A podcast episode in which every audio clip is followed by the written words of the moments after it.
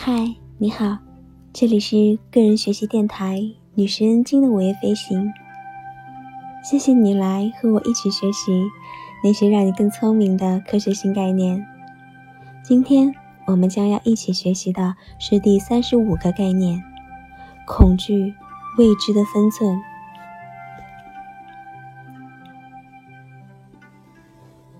爱因斯坦的至高荣誉。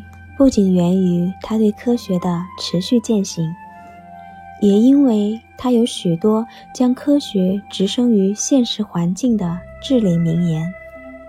我个人最喜欢的是这一句：“如果我们知道自己在做什么，那就不是科学研究了。”这一喜闻乐见的观点为其他领域的许多专家所认同。他巧妙地混合了大众对专家工作难度的同情与鄙夷。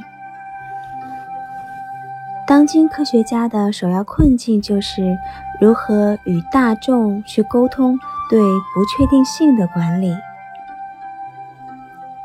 因为大众一般会认为专家比其他人更熟悉和明白当下的社会问题。但科学家很难让大众明白，所谓的比其他人更明白，其实并不意味着明白了所有事情。尤其是那些专家只是熟悉某一方面的知识，但公众却要求他们必须了解如何从中做出最优选择的时候，而且这样的选择必须被品头论足，无论是在实验室。新闻编辑室还是政策的讨论办公室。当然，很多专家并不擅长向公众解释自己所从事的工作，因为专家很少参与公众的交流，也不会刻意去培养与公众打交道的能力。一般的大学新闻办公室可以提供这样的训练和建议。但专家们往往很少利用这样的资源，而需要利用的时候，往往又为时已晚了。不过，这在我看来都还只是次要的。作为一个常常与公众进行沟通的科学家，我可以肯定的说，经验的帮助非常有限。一个最根本的障碍是。非科学从业者在日常生活中往往持有关注不确定性管理的顽固本能，这种本能通常是奏效的，但截然不同于科学技术中的最优化原则。当然，在这里技术更重要，因为技术就是让科学和现实世界结合并有效沟通的途径。这样的失败案例比比皆是，不胜枚举。无论是猪流感、禽流感、转基因作物，还是干细胞，大众在这些技术上的观点和科学家们彻底背离，这使我们不得不同情科学家犯的错误。就像细胞核移植被称之为“克隆”，最后结局就是在随后几年里。相关的重要研究都被叫停了，但是这一问题的突出危害在于公众的自残，也就是风险规避。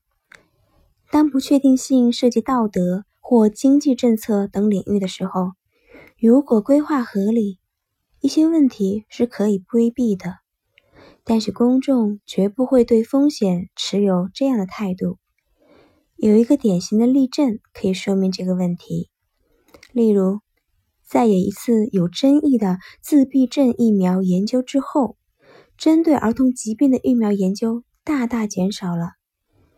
而另一个例证是，因为某次实验当中有一个人死亡，此后至少一年内所有采用基因疗法的临床试验都被监管了。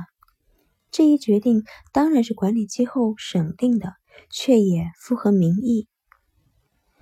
对前沿技术风险收益比率的态度，就是对未知的恐惧，也是一场扬臂抑利的非理性保守主义。这对于未来生活的质和量都会产生不容忽视的危害。如果恐惧意味着谨慎，那么对未知的恐惧并非多么不理性，但人们往往过于谨慎了。如果公众能对新技术开发的风险评估有更深入的了解，并且能为了未来的巨大获益而忍受短期的风险，那么所有技术的发展，尤其是生物医药技术，其实都会有突飞猛进的发展。